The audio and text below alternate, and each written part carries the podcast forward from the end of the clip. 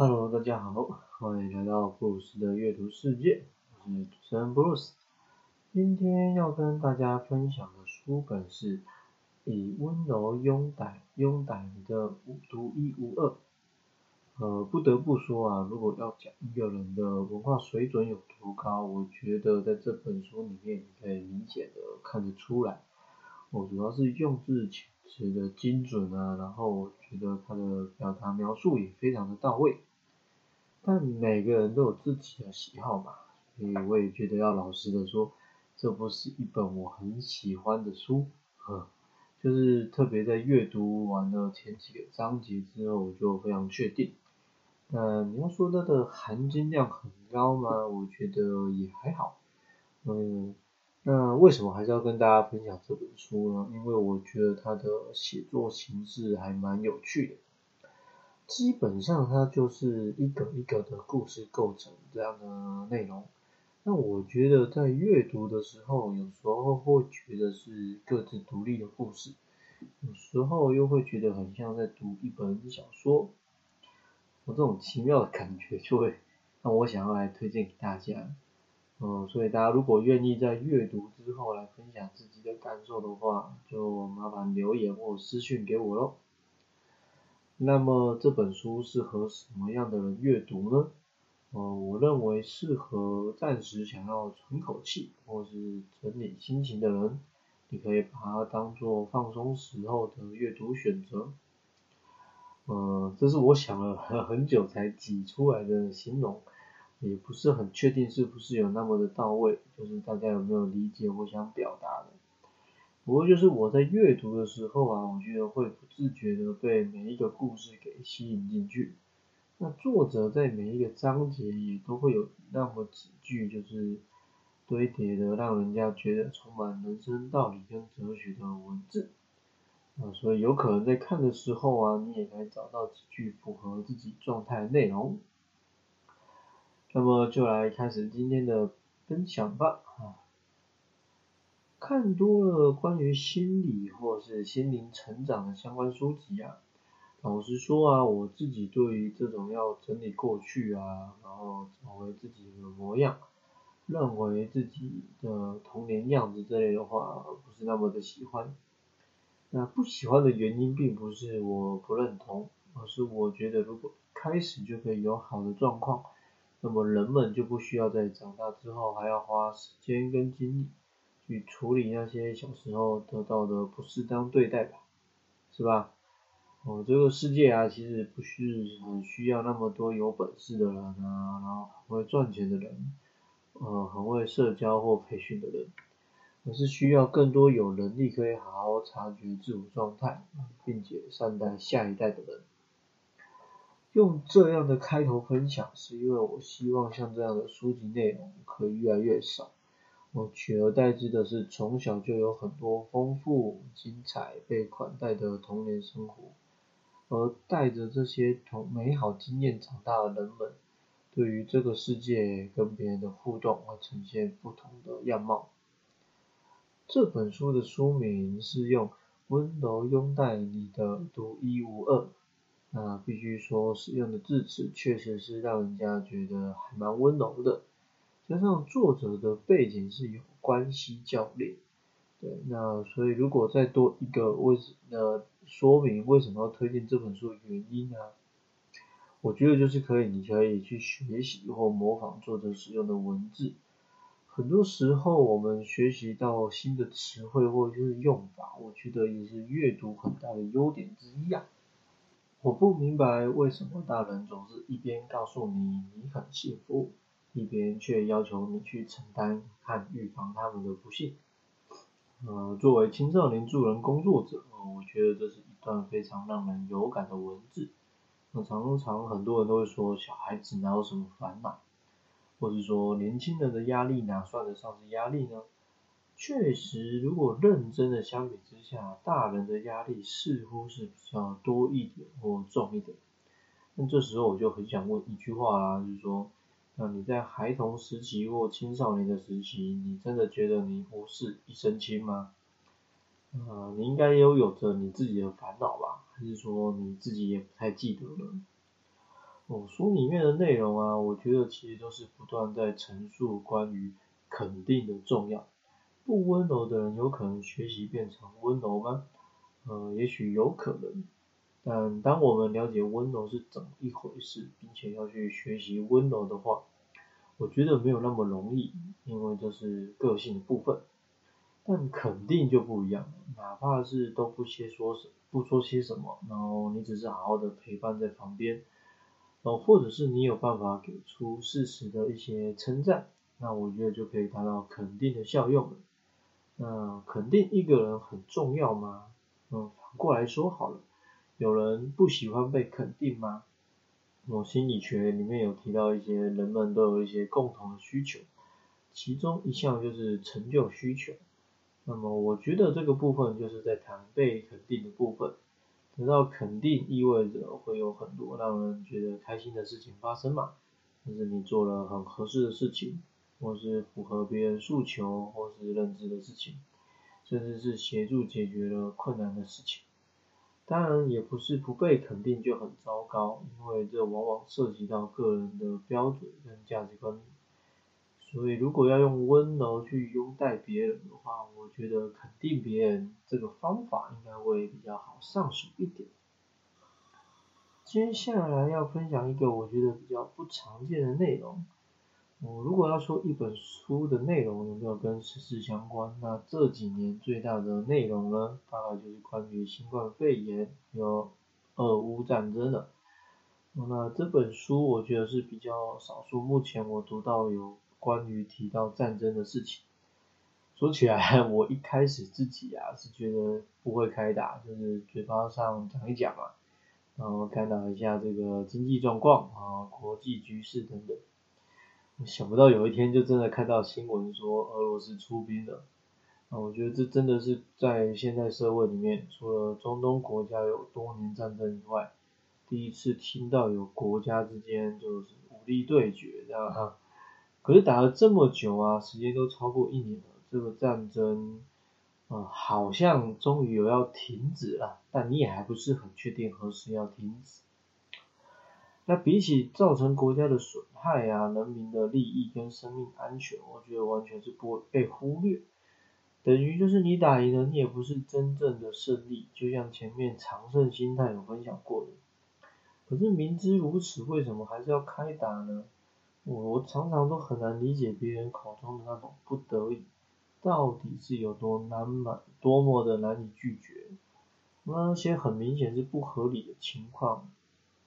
哦，那我就会特别想挑出这个部分来聊，是因为作者有分享到他跟乌克兰在地合作伙伴的联络往来。哦，当然有着美好的过去跟开始，从来就不能保证故事的结局也是让人家觉得开心的。只是人离开之前，能如果能留下什么，我觉得就是文化。哦，历史内容当然是有可能经过调整跟美化的，不过真正的文化内容都会透过人们手把手一代传承一代。所以啊，不要觉得自己的存在不重要，我们都是时代的过客，是都是具备传承能力的重要过客。那么接下来我想要分享一些书中看起来是鸡汤的内容啊。不要先说我没有要呛作者，或是从中去挑想不必的，只是我觉得每个人的角色跟出发点有所不同。嗯，就像前面说的嘛，就是就算你不给回馈或建议。单纯的陪伴其实就已经是很温柔、很肯定对方了，但或许有一点输出或是刺激，才会让双方觉得都更有感吧。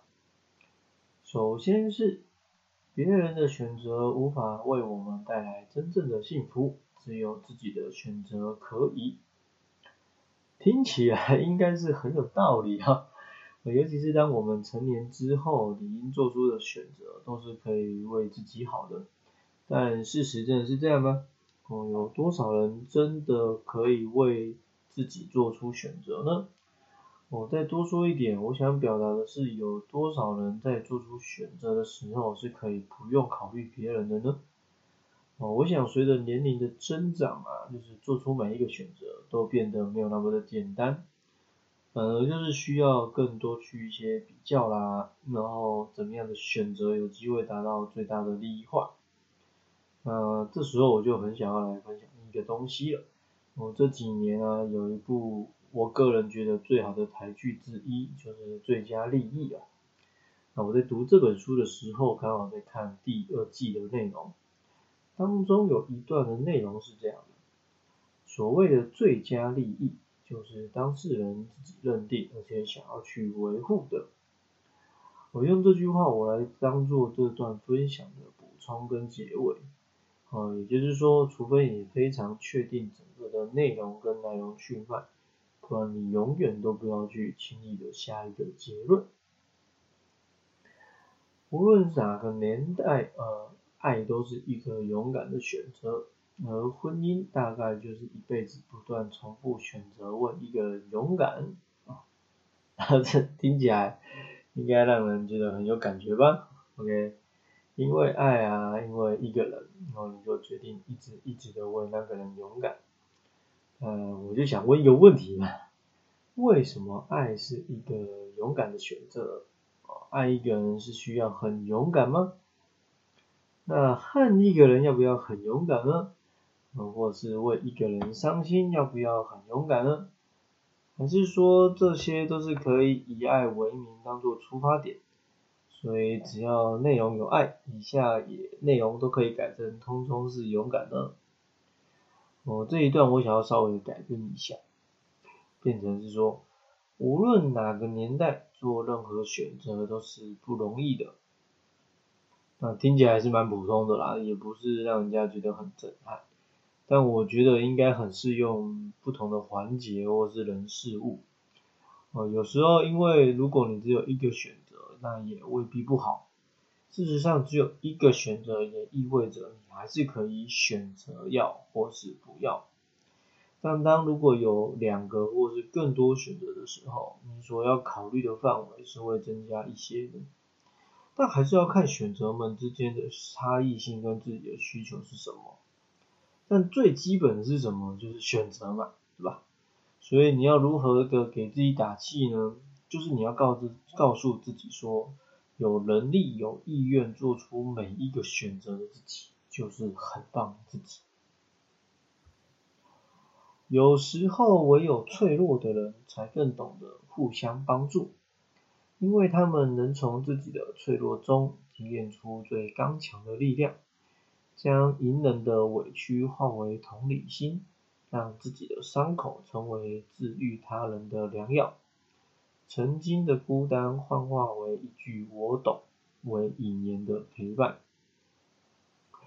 呃，我想在台湾这片土地上的大家这段时间应该被 Me Too 的相关新言新闻轰炸到不行啊！就是有很多让人家看起来觉得很正派的人啊，或是有丰富学识地位的人，还是说有很大社会影响力的人，都陆陆续续被爆出就是有疑似或是直接性骚扰别人的事件。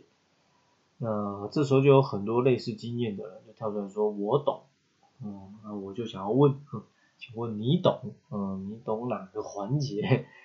而且谁说脆弱的人才会互相帮忙？我那些很有才华或是名利装先收的人，也超级懂得互相支援的，好吗？哦，不过我觉得整段问题看起来问题不大啊，只是问重点就是说，为什么会变脆弱呢？